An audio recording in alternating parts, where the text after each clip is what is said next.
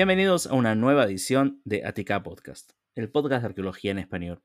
Eh, en el programa de hoy vamos a hablar de un tema que yo en un momento me había planteado si, si hablar de, de, esto, porque son temas que, bueno, no, no, sé si que son polémicos, pero que son, son heridas abiertas en muchos, para mucha gente. Entonces, porque como hoy hablaremos de la guerra de Malvinas, la guerra civil española, hay, hay, hay muchos temas que, que son una especie de herida abierta y es complicado y hay que saber cómo tratarlos. Pero me topé dando vueltas por, por Instagram nuevamente con un proyecto muy interesante que me llamó mucho la atención y, bueno, se merece, merece la, pena tener la, la, correcta difusión y que le hagamos un, un programa. Para eso mismo tengo el honor de representar a Sebastián Ávila, de la Universidad Nacional Arturo Jaureche y del Instituto de Arqueología de la Universidad de Buenos Aires, que nos va a hacer compañía y comentar un poco de este proyecto tan especial que tiene.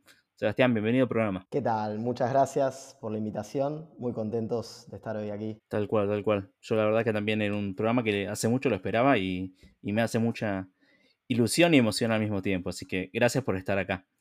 Eh, bueno, siempre empiezo con, con dar un poco de, de, misterio de qué viene el programa y me olvido que en el título va a figurar y la gente ya lo sabe.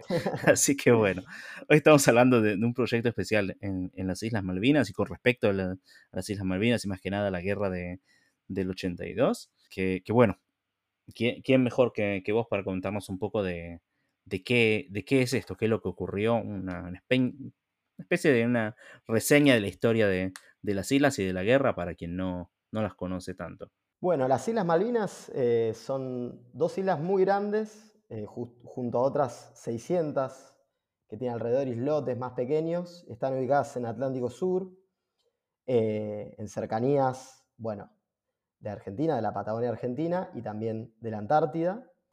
las Islas Malvinas es un territorio que hoy actualmente se lo denomina en disputa por las Naciones Unidas, ¿no? Mismo dicho así de esta manera, eh, ahora vamos a hablar un poquito de eso también, de la cuestión de soberanía, pero básicamente eh, están ocupadas por el Reino Unido y son reclamadas soberanas por el Estado argentino. Esto es, eh, es una disputa de larga data que se inicia, bueno, yo diría desde 1833, por lo menos. 1833 es la fecha exacta en la cual un navío inglés se presentó en lo que era en ese, entonces el primer poblado que había allí en las islas y básicamente por la fuerza desplazó a la población civil y a la pequeña guarnición militar que estaba allí. Y desde entonces hasta el día de hoy, eh, bueno, las Islas Malvinas son consideradas las Falklands por los ingleses, eh, que mantienen esa ocupación desde por lo menos 1833. Hay toda una discusión muy interesante, si ustedes la quieren buscar por internet, de cuál fue el primer país que la descubrió. Argentina, obviamente, que sostiene que fue España. Eh, antes de ser Argentina, formamos parte del Virreinato del Río de la Plata, en estos territorios, y por lo tanto se considera, por derecho, que todas aquellas posesiones que tenía el Imperio Español pasaron a ser parte del Estado argentino en ese momento en nacimiento, ¿no? Claro. Entonces ahí hay toda una discusión de quién, quién la ocupó primero, de qué forma, etc. Hay muchos, están metidos los holandeses, los españoles, los franceses, los ingleses y, los argentinos. Entonces, bueno, armando un poquito el, compost de cómo venía la historia, hasta 1833 había una población estable, eh, se desarrollaban actividades ganaderas, actividades comerciales, era una zona muy, muy eh, llegada por sobre todo los barcos balleneros y foqueros que iban a saquear esos recursos naturales. Y justamente fue a partir de que la gobernación argentina de las islas empezó a controlarlos y les empezó a poner penas eh, a estos buques que entraban sin permiso, que justamente a partir de eso, primero fue una fragata estadounidense, la Lexington, eh, la que bombardeó el poblado, y después llega, eh, llegan los británicos que finalmente se establecen. Bueno, de 1833 en adelante el Estado argentino no cesó de reclamar la soberanía de las islas. Eh, también acá tendríamos que hacer todo un programa especial porque es larguísimo, pero para resumirlo, en el año 65 las Naciones Unidas reconoció el derecho argentino y por lo tanto le solicitó al Reino Unido que se sentara a negociar la soberanía. Pensemos en proceso de descolonización de Asia y África mediante, ¿no? Claro. Esto no era solamente un fenómeno referido a las Islas Malvinas, sino a un montón de territorios que los imperios iban dejando. Post eh, Segunda Guerra Mundial empieza toda esa oleada de descolonización en el mundo, claro. Exactamente, exactamente. Eh, básicamente lo que sucede es que durante esos años, sobre todo los años 70, Argentina logra, dentro de la diplomacia, empezar a, por ejemplo, que las empresas de servicio público argentinas empezaran a estar en las Islas Malvinas. Por ejemplo, en las Islas Malvinas estaba IPF, Yacimientos Petrolíferos Fiscales, Gas del Estado, LADE, que es Líneas Aéreas Argentinas, Líneas Aéreas del Estado, perdón, una serie de empresas que claramente empezaban a generar un vínculo muy importante a tal punto que los habitantes isleños eh, de origen británico se venían a atender a los hospitales argentinos, venían a las escuelas argentinas, Argentina enviaba docentes, bueno, había una serie de intercambios muy interesantes para la época y que van a llegar, si se quiere, al año 82 con una serie de cortocircuitos, se puede decir, porque no había avanzado más que eso la discusión acerca de la soberanía. Estaba en discusión, pero no había avanzado mucho más que eso. Acá hay que decir eh, algo fundamental para entender también cómo se llega a la guerra. En Argentina existía desde el año 1976 una dictadura militar, ¿sí? como para ponerlo en contexto. No es lo que explica ni el reclamo por Malvinas ni la guerra, pero sí hay que dar el contexto y hay que explicarlo, sobre todo porque puede haber gente escuchando que no conozca esta etapa de Argentina. Una dictadura que para el año 82 llevaba seis años y que comenzaba a mostrar serio desgaste, sobre todo en el plano económico, había muchos problemas económicos, y que había llegado al poder con el, digamos, con el supuesto objetivo de derrotar a lo que ellos denominaban la subversión o los grupos guerrilleros, ¿sí? las organizaciones armadas de izquierda. Bueno, en el año 82 esto ya no, no, existía como tal, no es que antes lo hubiera existido esa amenaza, pero ya, digamos, estos grupos estaban completamente, eh, bueno, básicamente desaparecidos por el terrorismo de Estado, pero también no, no, tenían una acción pública que pudieran mostrar la dictadura como un, como un peligro. Por lo tanto, en ese año 82 asume, perdón, antes del 82 asume Galtieri, eh, Leopoldo Fortunato Galtieri, que va a ser el último, anteúltimo, perdón, militar a cargo de esta junta, y reflota un viejo plan que tenía la Armada Argentina de tomar las islas en un rápido golpe, ¿sí? entrar a las islas, tomar las islas y retirarse de las islas con la idea de obligar al Reino Unido a sentarse en una mesa de negociación. Esta era la idea del plan original o por lo menos lo que sabemos hasta ahora, ¿no? Hay muchas discusiones también sobre esto. La realidad es que no, no sucedió eso, la realidad es que Argentina sí aplicó el Estado argentino ese plan, retomó las islas de manera incruenta, no murió ningún inglés ni ningún isleño, sí murieron dos militares argentinos. Y básicamente, eh, a partir de ese día, lo que se da es que la fuerza argentina, en vez de retirarse, como era el plan original, por el contrario, mientras se retiran los infantes de Marina que habían tomado Puerto Argentino, comienzan a llegar a los pocos días fuerzas de otros regimientos, del ejército, por ejemplo, y claramente se empieza a ver que esto se convertía en algo permanente. No es que hayamos ido para retirarnos, sino que se empieza a constituir una fuerza de gran cantidad de efectivos, etc. Mientras tanto, el Reino Unido, eh, a cargo de Margaret Thatcher, el gobierno conservador de Margaret Thatcher, que también tenía por entonces muchos problemas económicos y sociales, envía a la Task Force, ¿sí? envía toda la fuerza de tareas, una fuerza impresionante, cientos de buques, eh, que cruzan todo el Océano Atlántico, 11.000 kilómetros, para que no lo sabe, Reino Unido dista 11.000 kilómetros. Y para resumirlo, porque no me quiero extender en esto, básicamente la guerra transcurre entre el 2 de abril, algunos la fecha del 1 de mayo, pues son los primeros bombardeos, primero de mayo al 14 de junio, en la cual, eh, bueno, con superioridad tecnológica de todo tipo, digamos, ¿no? Me estoy refiriendo no solamente a una cuestión puramente bélica de armamento, sino una cuestión también de comunicaciones, tecnología, logística.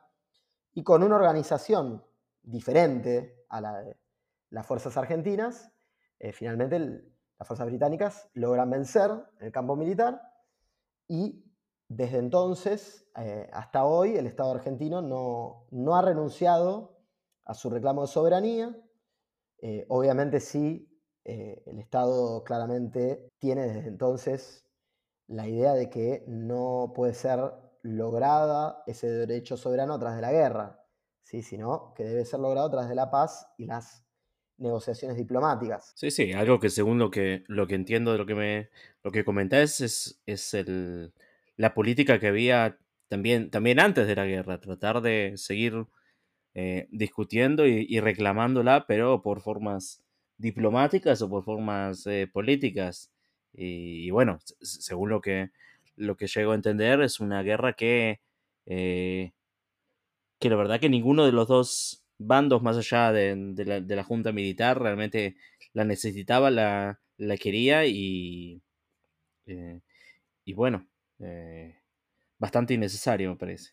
Mira, en el caso argentino hay que decirlo, yo por lo menos puedo hablar de este lado, no puedo decir lo mismo del caso británico, en el caso argentino la realidad es que la guerra generó una unificación de todo el espectro político, sindical, etcétera, porque era un viejo anhelo del Estado y también de la sociedad del pueblo. Eh, Argentina desde mucho tiempo atrás eh, tenía esta consigna de la recuperación de las Malvinas casi como una impronta, te diría, de eh, lo que faltaba para constituir al Estado argentino. ¿no? hay una canción muy bella de Atahualpa Yupanqui, la, la hermanita perdida, le decían, ¿no? como una parte que le faltaba a Argentina para concretarse como nación. Y esto se notó mucho en el apoyo que recibió esa decisión. ¿sí? No, no, confundir con esto un apoyo hacia la dictadura, ¿no? sí a la decisión de recuperar las islas. Después, obviamente, que en el medio de todo esto hay muchísimos grises, eh, ahora seguramente lo vamos a hablar. Mientras tanto, hay muchos grises, como lo puede haber en cualquier proceso social, no hay cuestiones uniformes, eh, pero sí la realidad es que eh, hubo un gran, alto grado de apoyo te diría de todo el espectro. Hay muy pocos casos de gente en Argentina que se opuso a la guerra, muy, muy pocos casos.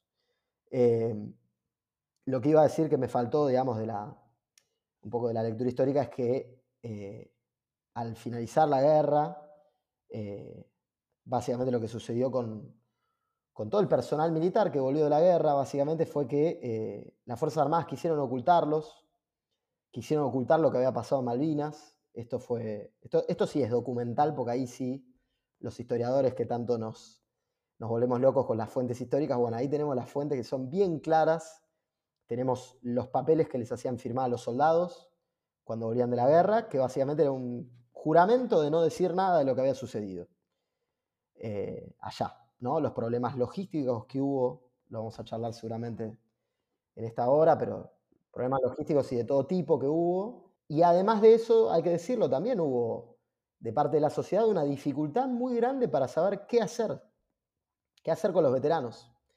Eh, muchos de ellos todavía cuentan hoy que no podían conseguir trabajo. Cuando veían que en, que en un currículum figuraba que habían combatido en Malvinas, no los tomaban, les decían los loquitos de la guerra. Yo en mi infancia me crié viéndolos pidiendo plata en los colectivos o en los trenes. Vivieron una situación muy, muy delicada y muy difícil, sobre todo en la primera posguerra. Muy difícil que, bueno, hoy de a poco se va revirtiendo, pero digo, es, sí, sí. es algo también de lo que marca un poco cómo llegamos a Malvinas, los que no estuvimos ahí. Yo nací en el 83, así que no viví la guerra. ¿Cómo llegamos a Malvinas? ¿no? Es como que ahí hay, hay un puente a través de los veteranos. Claro, claro. ¿no? Y de sus familiares. No, digo que alguien tenga que llegar a un tema histórico por un sujeto que esté vivo, pero la verdad que tiene una fuerza muy particular llegar a través de alguien con sus memorias, ¿no? Te, quería preguntar exactamente eh, eso que, comentaste, que me, llama la, atención. Bueno, te dijiste sos del 83, yo soy del 86, o sea que ni siquiera había Argentina campeón, porque nací en, diciembre. Eh, con respecto a, esto, porque es algo que no, sinceramente no, lo conozco, em, lo, que hablas de los, no sé, la, la, resiliencia se puede decir, o la, eh, lo que comentabas de los, los veteranos que, no podían conseguir trabajo y que se los miraba mal.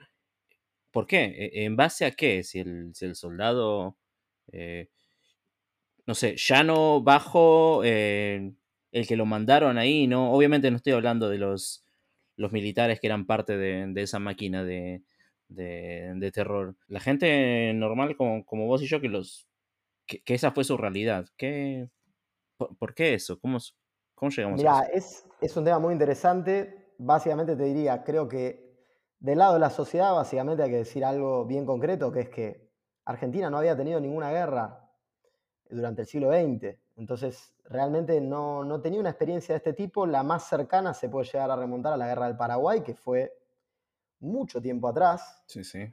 Entonces, eh, no había, digamos, de parte de la sociedad ni, una experiencia y menos que menos una experiencia en la derrota.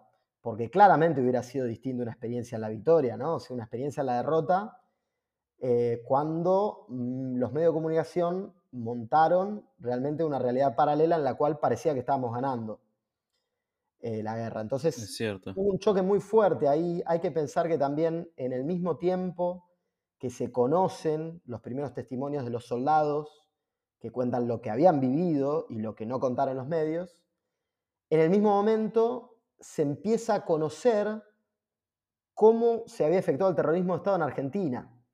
Entonces también hay algo de parte de la sociedad de recibir de pronto mucha información que, bueno, hoy obviamente están las redes sociales, hay un montón de otras formas de informarse. En ese momento no, la sabía. Entonces hay también algo de esto.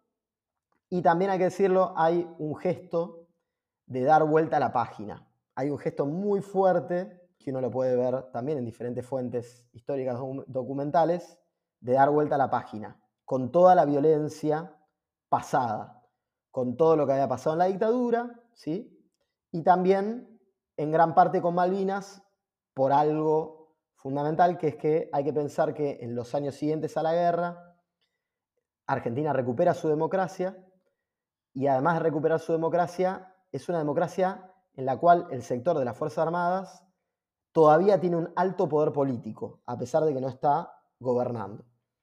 Entonces, digo, en todo ese mix hay que pensar que los veteranos, por ejemplo, marchaban para reclamar una pensión vestidos con sus uniformes verde oliva.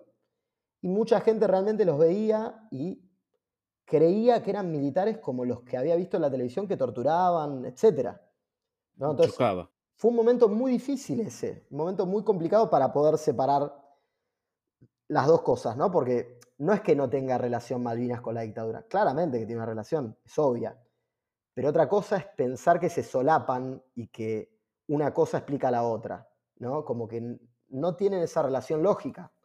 Malvinas viene de un anhelo mucho más previo y tiene otras cuestiones encima que no, no necesariamente tocan con la dictadura, así como tampoco los soldados conscriptos que fueron a pelear bajo un régimen de servicio militar obligatorio, tampoco iban a defender el gobierno de Galtieri, digamos, ¿no?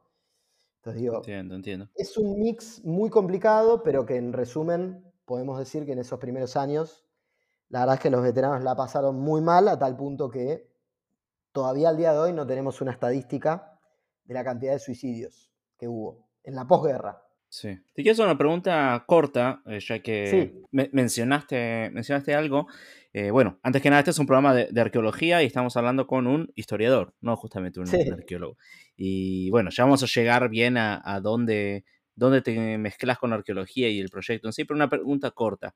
Eh, con respecto a los materiales, ya que, bueno, lo, creo que lo he explicado en un programa, también lo he hablado eh, en un programa que me han invitado hace poco, pero la, gran diferencia, entre comillas, lo estoy simplificando mucho, entre el arma del historiador, que es el documento escrito, el, libro, los, los restos escritos que alguien deja, y el, arma nuevamente, entre comillas, del arqueólogo, que es el material, eh, los objetos materiales. Em, yo conozco como, bueno, sabemos, yo también soy argentino, pero eh, hice mi carrera lejos y estudiando la, carrera de historia también, me tocó estudiar la, entreguerra eh, de, Europa, tanto del lado, prestando atención al lado alemán, británico y al soviético. y hay mucha información, mucha información escrita tanto de los alemanes como de los británicos, pero de los soviéticos no hay casi ningún eh, documento que se pueda eh, acceder para, para, estudiarlo porque está todo cerrado en, todavía la, la, ¿cómo se llama? La muralla de hierro. La cortina, la cortina de, La cortina de hierro. Eh, ¿qué, con respecto a los documentos de, la dictadura? Eh, ¿Son accesibles? ¿Existen? Mira, muy interesante. En los últimos años se estuvo desclasificando muchísimo. Es más, en este mismo momento se están desclasificando documentos de la dictadura sobre Malvinas, propiamente sobre la guerra. Eh, lo está haciendo el Estado Nacional de a poco, van entregando en tandas, pero la realidad es que sinceramente no se sabe el volumen que tienen. Sí sabemos que muchas cosas fueron destruidas, como suelen hacer estos gobiernos dictatoriales cuando se van del poder, ¿no? Básicamente buscan destruir pruebas de crímenes que cometieron. Entonces hay gran parte que, que está destruido, pero particularmente respecto a Malvinas, hay bastante, la verdad que hay bastante fuentes documentales escritas eh, tanto durante la guerra como en la posguerra, porque en la posguerra las propias Fuerzas Armadas tuvieron diferentes comisiones de evaluación de lo que habían hecho los miembros de las Fuerzas Armadas, sobre todo los cuadros superiores. Entonces, hay una serie muy, muy interesante de, de bibliografía documental, pero extensísima. Te estoy diciendo cosas que tienen tomos que son toneladas de papel, porque son a veces las declaraciones de estos oficiales entrevistados por, por otro superior, digamos, ¿no? Que estaban investigando qué habían hecho en la guerra y por qué se había perdido, ¿no? Eh, así que la verdad que sí, hay, hay mucho. No se sabe cuánto más. Eso es lo que no se sabe. Cuánto más, cuántos documentos secretos no, no conoceremos, digamos.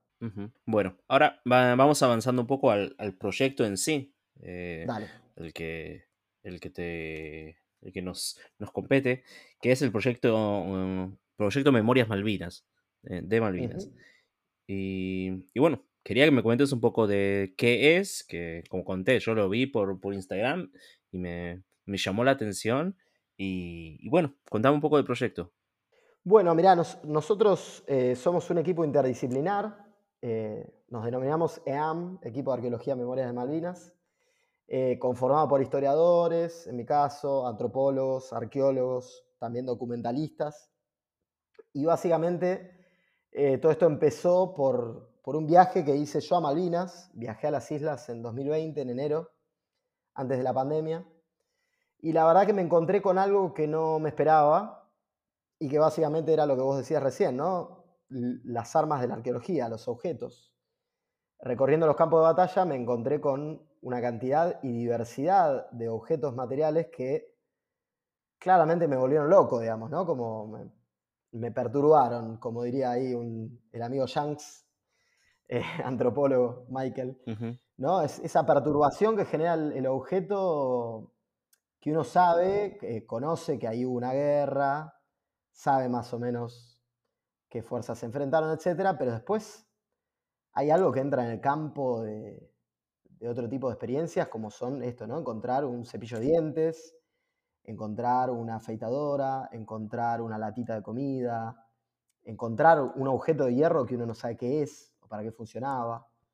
Eh, y la verdad que fue algo que me fue perturbando mucho, sobre todo cuando me di cuenta que esos objetos eran usados como insumo para el turismo de campo de batalla. Básicamente como para que conozcan en, en las Islas Malvinas hay una serie de lugares donde se dieron las batallas principales, son cerros en general, y allí quedaron muchos de estos objetos que yo estoy diciendo. Y como las Islas Malvinas reciben mucho turismo, actualmente, por ejemplo, de cruceros que vienen de la Antártida, una de las cosas que se les ofrece, que es casi única en el mundo, es hacer turismo de campo de batalla. Ir a los lugares donde se peleó y donde todavía están las cosas ahí. Eh, bueno, yo me, cuando estoy ahí me entero que, que estos objetos servían de insumo para ese tipo de emprendimientos comerciales. Eh, y la verdad que fue algo que me sublevó, hay que decirlo, ¿no? Fue algo que me, generó mucha bronca, porque uno ve ahí cosas que son una zapatilla de un soldado y en, algunos casos objetos claramente son personales, entonces uno dice, che, si, si aplicáramos las normas patrimoniales internacionales. Em, creo que habría que revisar esto, ¿no? Entonces, un poco con esa idea volví del viaje, pensando más en esa clave, ¿no? En decir, che, esto es una locura, digamos, ¿no? O sea, tiene que haber alguna intervención, no sé, de algo para que esto se ordene.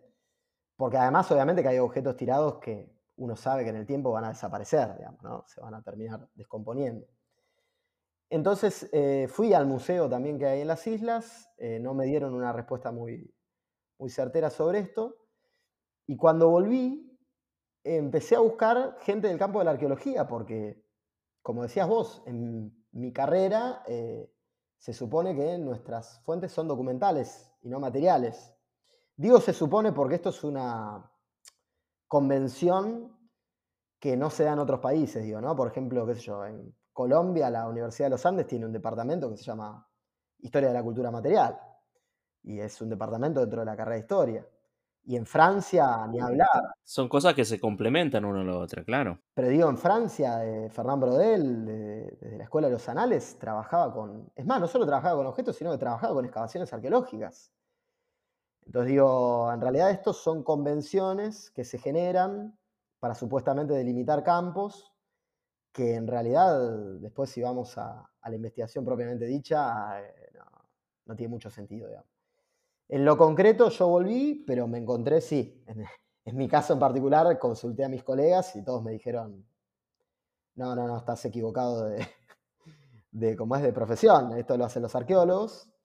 Y entonces ahí me tuve que, me tuve que remitir sí o sí a, arqueólogos que no, hasta ese momento no los conocía, Carlos Landa, Juan León, y los contacté por internet. Les conté mi proyecto y la verdad que, bueno, se, enamoraron un poco como yo. Em, Juan ya trabajaba Malvinas, había viajado también y trabajaba Malvinas desde la cuestión monumental. Y Carlos, si bien no investigaba Malvinas, investiga campos de batalla. Entonces, eh, nada, fue bastante rápida la, la forma en la que nos, nos encontramos y nos pusimos de acuerdo en empezar a trabajar. Pero bueno, claramente mi primer proyecto de poder hacer algo eh, con estos objetos en las islas, ambos dos, Juan y Carlos, me dijeron, mira, eso no va a ser posible porque no, no tenemos acceso y porque, nada, porque no, es, un estado que no es el nuestro y no, no podemos plantear un, una forma de tratamiento de ese patrimonio. Entonces, además esto ya era en pandemia, entonces no se podía viajar, estaban cerrados los vuelos. Y ahí empezamos a pensar, bueno, vías alternativas, cómo podíamos hacer para, para acercarnos a estos objetos y a, sus poseedores usuarios, a, sus memorias. Sí, sí, es la era de la, de la creatividad, la pandemia. Sí, Totalmente, sí, totalmente. ¿Y entonces qué es lo que, es lo que se podía hacer? Bueno, ahí se nos ocurrió primero que nada reflotar una línea eh, que planteó la antropología, los estudios de la cultura material, que es una línea que sobre todo toma mucha fuerza la década de los noventas, en la cual básicamente, eh, bueno, a partir justamente de, una revista, ¿no? El Journal of Material Culture, que empieza, digamos, a abrir el juego ya no tanto sesgado al plano de lo material puramente visto desde lo arqueológico, sino abrir el juego a las múltiples relaciones que puede plantear un objeto, ¿no? O sea, la multidimensionalidad, sus múltiples aspectos, ¿no? Materiales, mnemónicos, históricos, como fuentes documentales, etcétera, ¿no? Como... Y a partir de eso, una de las vías que aparece ahí es eh, la vía de, bueno, ¿cuál es la relación que se genera entre, entre los objetos y aquellas personas, que, aquellos sujetos que los utilizaron eh, o que los poseyeron y, que resguardan memorias en esa relación, digamos, ¿no? Un poco mirando por ese lado, se nos ocurrió empezar a entrevistar veteranos de Malvinas, veteranos de guerra que en muchos casos ya habían sido entrevistados miles de veces, pero esta vez haciéndolo desde los objetos. Armamos un tipo de entrevista que está focalizada en los objetos. Entonces, cuando nosotros nos sentamos con un veterano, el veterano en general está esperando que le preguntemos, bueno, contame cómo fue tu experiencia. ¿No? Está esperando eso. Y nosotros, la primera pregunta que tenemos es, ¿cuál fue el primer objeto con el que te relacionaste en tu vida? Lo cual descentra el testimonio, descentra el relato y ya descentra del lugar a lo que nosotros le llamamos el testimonio cassette. Todos nosotros tenemos un armado en nuestra, cabeza, una forma de narrar un hecho eh, fundamental de nuestras vidas, traumático o no traumático. Ya tenemos armado un cassette, pues ya lo contamos muchas veces en general, digo, ¿no? Y si alguien accede a una entrevista, en general es porque ya más o menos lo tiene, digamos. Y hasta cuando te, ofrecen una entrevista, te lo vas pensando en la cabeza y imaginándotela días antes. Eh, no hay nadie que no lo haga eso. Claro, entonces ahí lo que nos empezó a pasar, que, que fue lo que nos llamó la atención desde la primera entrevista, lo que nos empezó a pasar ahí es que nos empezamos a dar cuenta que cambiaba completamente, los relatos dejaban de tener centro en ese cassette, en, eso que uno ya conoce más o menos sobre la guerra, y empezaban a aparecer relatos, si se quiere, como alternativos, ¿no? Al centrarse en los objetos, surgían anécdotas, memorias, experiencias con otro contenido, que venían por otro lado, no venían por el lado de contar yo estuve acá y me pasó esto, sino que de alguna forma era como la interacción entre el sujeto y el objeto generaba ahí como un ejercicio mnemónico en el momento. Esto no nos para de pasar, ahora llevamos casi 60 entrevistas y no nos para de pasar que hay como silencios, pausas, eh, quizás a veces viene un familiar y acerca un objeto que el veterano no trajo y se produce algo en ese momento, que lo terminamos de comprobar con la presencia de los familiares, porque cuando termina la entrevista los familiares nos dicen, esto que les dijo a ustedes no lo dijo nunca. Entonces ahí terminamos de comprender que hay una relación con los objetos que plantea desde lo testimonial algo distinto. Algo distinto que no es la entrevista clásica.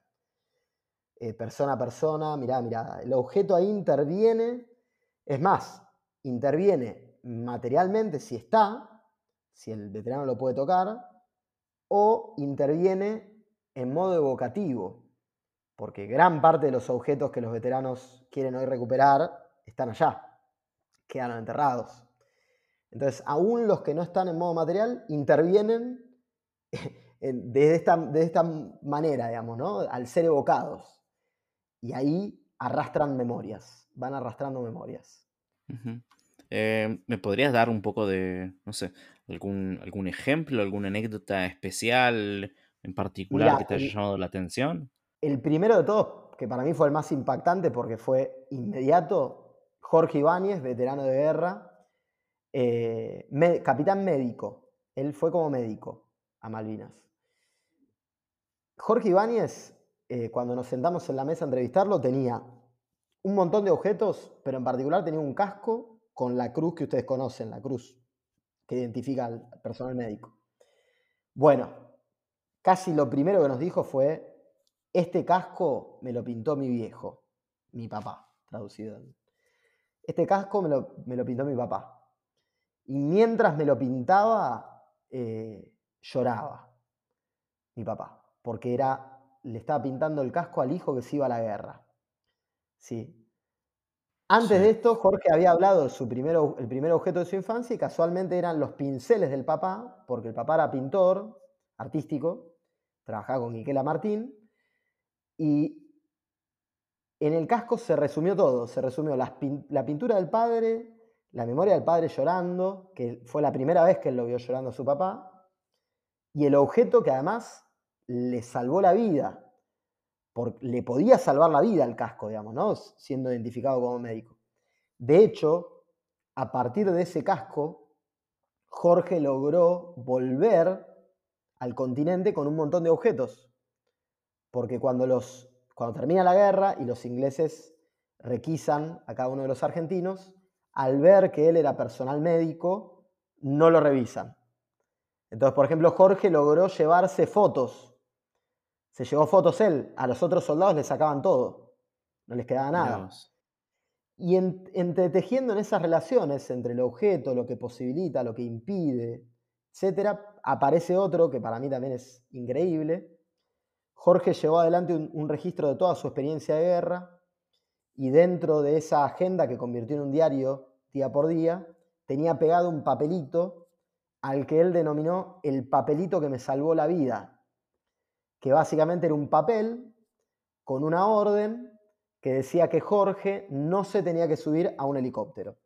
A él lo habían mandado a trasladarse de un lugar a otro, su jefe pidió que no lo trasladaran, por favor, y llegó la orden con un papelito de que no tenía que ser trasladado. Jorge en ese momento se estaba subiendo al helicóptero, viene corriendo un soldadito, le da ese papel al piloto del helicóptero y el piloto del helicóptero le dice, bájese porque usted no tiene que viajar. Jorge se baja de ese helicóptero, el helicóptero despega y es derribado por un misil de un Sea Harrier. Dios mío. Entonces se convierte en el papelito que le salvó la vida. ¿sí? Y ahí, en esa relación, eh, que obviamente todavía la estamos analizando y estudiando, porque no, esto que estoy contando no quiere decir que sea lineal, se modifica, no es siempre estática. No, no, obvio. Pero por lo menos en un inicio, en estas 60 entrevistas que llevamos, claramente observamos que hay algo con tocar el objeto, con los sentidos, con el olor. Hay algo muy poderoso para disparar esas memorias. Sí, bueno, yo te, comento, no te había comentado, no, no lo había comentado nunca tampoco. Eh, bueno, yo, como saben, vivo en Israel y acá hay servicio obligatorio. Yo también fui jefe médico aquí en el ejército y una de las cosas más eh, importantes que, tratamos de poner el énfasis, yo personalmente le había, puesto, era el tema del, del trauma, del post-trauma y de la, la importancia tanto de, de, hablar, eh, incluso hasta los objetos tienen un, un valor muy importante y, y me lleva a, a, una frase terrible que habías comentado antes, que era la de los loquitos de la guerra, que bueno, cuánta gente ha vuelto y ha sido mal comprendida en, tanto allá como en cualquier lado que haya tenido un, conflicto bélico. Yo conozco varios amigos que, sufren de esas cosas y, a veces el objeto puede ayudar a, pasar ese, trauma, pero a veces también los puede generar eh, o los puede reflotar. ¿Qué, ¿Qué, con respecto a eso? ¿Hay algo que, vean, que reconozcan? Mira, muy, muy interesante lo que decís porque justamente a partir un poco de estas experiencias que tuvimos, eh, bueno, hay que decir algo en el medio, ¿no? O sea, las entrevistas son encuentros muy fuertes, muy intensos, en los cuales eh, hay momentos donde el entrevistado se conmueve, los entrevistadores se conmueven, si es que puede haber una, una línea divisoria entrevistado-entrevistador, ¿no? Porque en realidad es más una conversación lo que se termina tejiendo porque es un diálogo fraterno, de mucha confianza. Eh, entonces ahí hay como ya en sí misma en la entrevista hay una situación de, suma intensidad respecto a, lo emocional. A nosotros hasta ahora, en los casos que, hemos entrevistado, la verdad que todos nos han dicho que les ha hecho muy bien y que a muchos de ellos hablaron por primera vez, se atrevieron a hablar a partir de los objetos, ¿no? Tenían miedo, no sabían qué les podía provocar. Esto es lo que por lo menos hasta ahora nosotros estamos viendo. Después, obviamente que está ahí el, digamos, el, personal de salud mental, que creo que son los, los, que mejor lo pueden eh, decir esto. Eh, y justamente un poco con esa inquietud fue que en un momento nos acercamos, a partir de la idea de Juan Leoni, eh, nos empezamos a acercar a la gente del Centro de Salud Veteranos Malvinas, que está acá en la, calle, la avenida Cabildo, y que es un centro de salud mental que trabaja con veteranos específicamente. O sea, los que se atienden son veteranos ahí, en ese lugar. Nos acercamos a ellos eh, un poco también para, con esta misma pregunta que hiciste vos, tal cual, ¿no? estaba eso, como si, che, ¿estará bien esto? Eh, ¿No será para peor, digamos?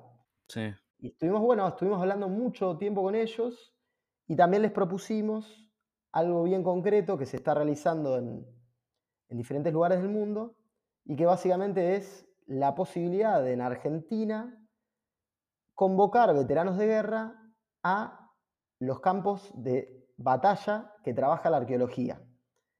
En Argentina, cuando me refiero a Argentina, me refiero en particular, en este caso, a la provincia de Buenos Aires, digamos, ¿no? Donde fueron, en general, los conflictos bélicos pretéritos que tenemos en nuestra historia.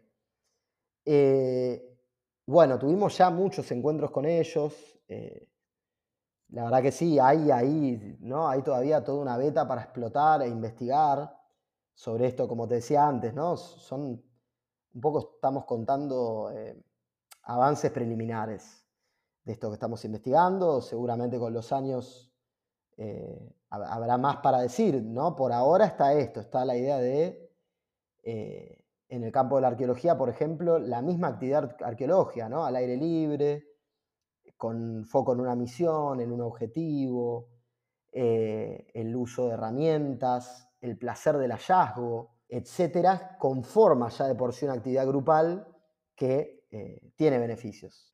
Sí, sí, yo sé que en Estados Unidos hay, hay mucho, mucho empleo de, veteranos de, guerra en este tipo de, actividades. E incluso aquí también sé que hay, hay un grupo de una amiga mía que, que está a cargo siendo ella misma postraumática de, de la guerra que, realmente eh, apoya y, ayuda mucho, mucho eso. Así que es un, es un tema interesante y, y bueno, muy interesante y muy, muy bueno.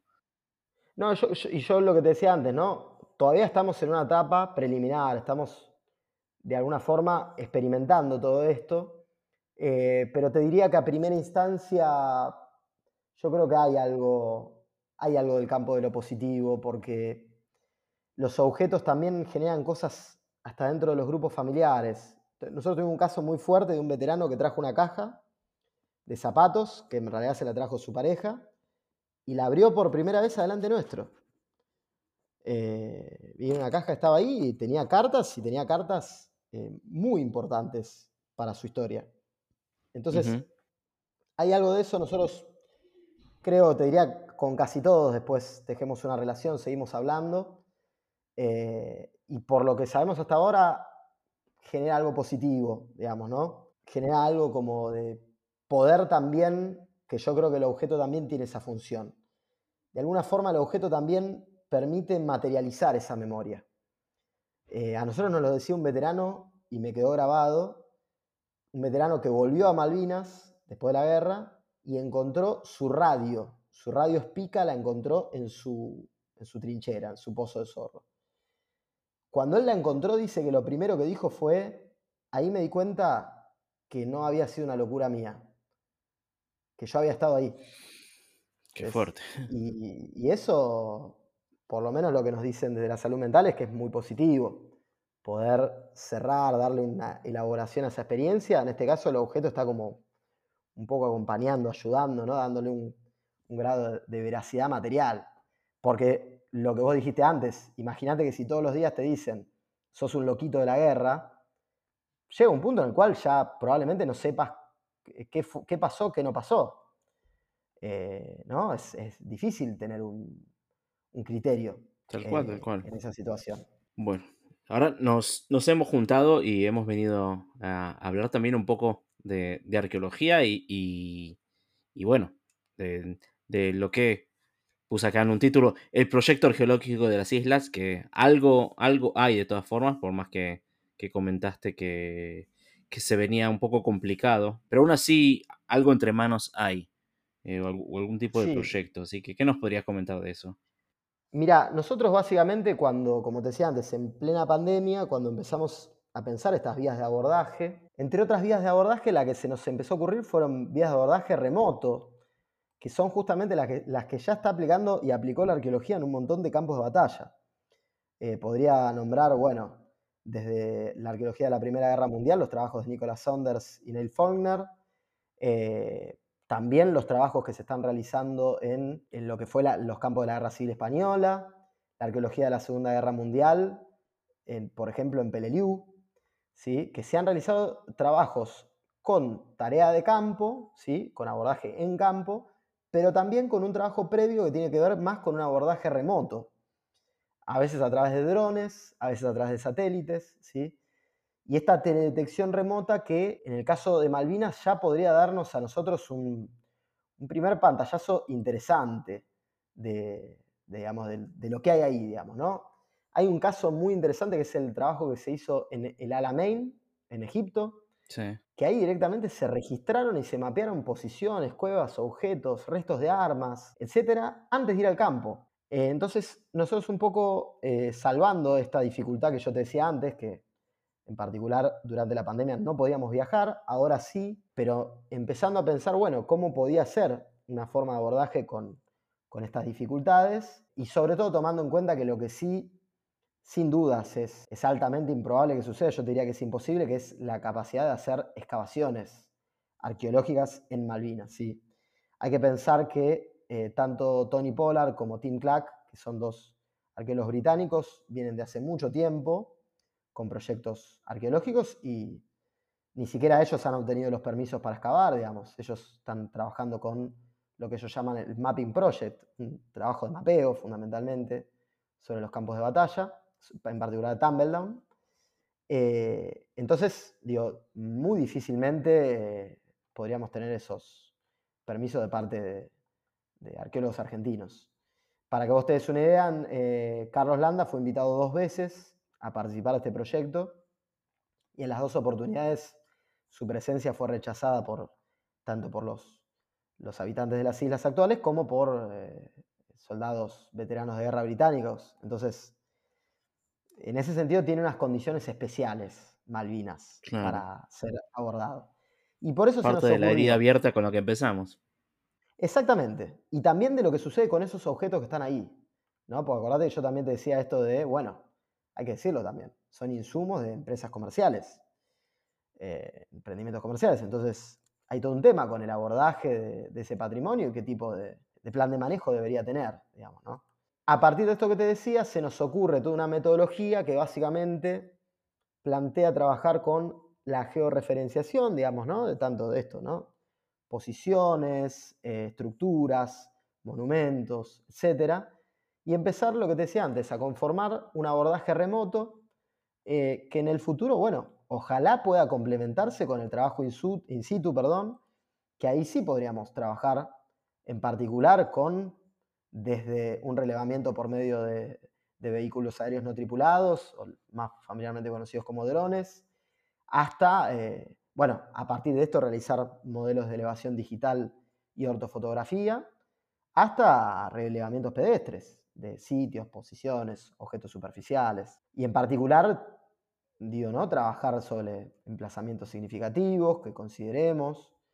Eh, después, todos estos materiales y estructuras, georreferenciarlos con navegador satelital, registrarlos con fotografía, dibujos, plantas, fotogrametría, y de alguna forma conformar ahí eh, esto que te decía antes de, bueno, ante el impedimento de realizar eh, tareas de excavación, bueno, igualmente se puede ya avanzar muchísimo si se toma en cuenta esto que veníamos diciendo antes, ¿no? O sea, nosotros eh, creemos que por lo menos en el caso argentino, todavía hay muchísimo que develar sobre la guerra y por lo tanto eh, toda esta información que nosotros podríamos recabar claramente también serviría para cruzarla con la información que tenemos de estas entrevistas que te decía antes, digamos, ¿no? O sea, claramente ahí hay un entrecruce entre lo material y lo, y lo mnemónico, que con un trabajo arqueológico de este tipo, por más que sea un abordaje remoto, eh, nosotros estamos seguros que, que ambas líneas podrían combinarse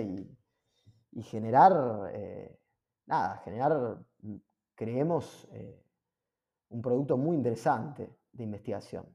Entonces, también, por eso te decía, estamos, estamos en esa, un poco en esa línea de, bueno, lo remoto, por una cuestión de necesidad básica, de que de otra forma no se puede, y en esa vía de lo remoto, bueno, la verdad que con, la, con el desarrollo tecnológico que está viendo hoy por hoy, no, no es poca cosa la verdad que no es poca cosa, pero para nada. No, no, no. Yo que he trabajado mucho con fotogrametría, me, ah, suena que, se puede hacer realmente cosas muy buenas y muy interesantes. Y sobre todo que estamos hablando de 40 años atrás. Claro. Eh, aquí en, e, e, en Masada se puede ver todas las fortificaciones romanas de que hace 2000 años están al descubierto. No me quiero imaginar lo que se puede ver y entender de, de 40 años atrás. Sí, sí, sin dudas. Y de nuevo, tomando en cuenta esto que te decía antes de que todavía no, del lado argentino realmente todavía no, hay muchas cosas que no están en claro y que yo creo que justamente, quizás esto que decías vos antes, ¿no? desde el plano histórico, querer contentarse con lo puramente documental restringe, pero yo te diría enormemente. Eh, así como también quedarse solamente con lo arqueológico también lo restringiría una, un abordaje histórico, digamos, ¿no? Y bueno, ese es el entrecruce de la arqueología histórica, que creo que es el campo que nosotros podríamos nombrar como más acorde a, este tipo de abordajes. Obviamente se cruza con la arqueología del conflicto, se, cruza con, la arqueología del conflicto moderno, digamos, ¿no? Pero esta cuestión de eh, este cruce del registro arqueológico y la fuente documental, que yo creo que en un futuro va a ser finalmente deglutido en una síntesis que creo que va a ser poder que los historiadores podamos decir que los objetos son fuentes historiográficas materiales. Eh, pero bueno, para eso falta todavía y creo que estas investigaciones también van a ayudar a eso. Eh, creo que van a ayudar a, ese trabajo interdisciplinar real y que cuando estén los resultados eh, haya otros y otras que nos puedan estudiar y decir, mira cómo trabajaron en conjunto y quizás ahí las, las diferencias, obviamente cada campo tiene su especificidad, su técnica, etc. Pero quizás en la mixtura hay algo interesante para abordar este tipo de, fenómenos históricos. Tal cual, hasta me parece que podría ser una base de, para aprender cómo estudiar futuros eh, campos de batalla que lamentablemente seguirán apareciendo en el mundo. Totalmente. Volviendo a los, a los eh, veteranos, e incluso tal vez un poco hasta, hasta utópico, ya que todavía no hay un, un proyecto material que podamos decir que ya, en, no sé, dentro de unos meses empezamos. Eh, ¿Qué papel podrían llegar a tener los, los veteranos en un proyecto así? ¿Tienen pensado también algo? Casualmente dentro de este proyecto eh, forman parte algunos veteranos de guerra que con el correr de los años se dedicaron a estudiar, algunos a través de la propia academia militar y otros no. Eh, y que básicamente, bueno, con ellos tenemos la parte obviamente de la memoria, porque el registro de sus experiencias es más que importante, pero además de eso tenemos conocimientos en particular sobre los objetos que quienes no tuvimos, por ejemplo, tu experiencia de formar parte de una fuerza militar, desconocemos completamente. Por ejemplo, cuando yo estuve en Malvinas en 2020, encontré un montón de objetos que yo no tenía ni la más remota idea que eran. Después con el tiempo y con estas entrevistas me fui dando cuenta, digamos.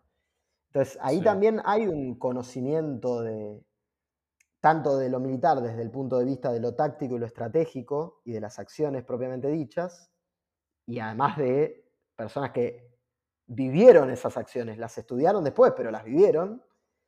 Además de eso, eh, está todo lo otro que en, yo te diría en la Argentina de hoy, donde ya no existe más el servicio militar obligatorio, etcétera, la distancia entre lo civil y lo militar, y bueno, son hectáreas, sin hablar de este resquemor que quedó después de la dictadura, digamos, ¿no? O sea, hay mucha gente que se entera que nosotros trabajamos con personas que fueron militares y es como un, eh, prejuicio muy grande que todavía hay instalado, sobre todo en la academia, ¿no? De, lo militar como algo negativo. Claro, Entonces ahí eh, es, es muy interesante porque esto que te digo, pues tienen una formación y realmente un saber eh, en un plano que nosotros desconocemos, pero absolutamente por completo.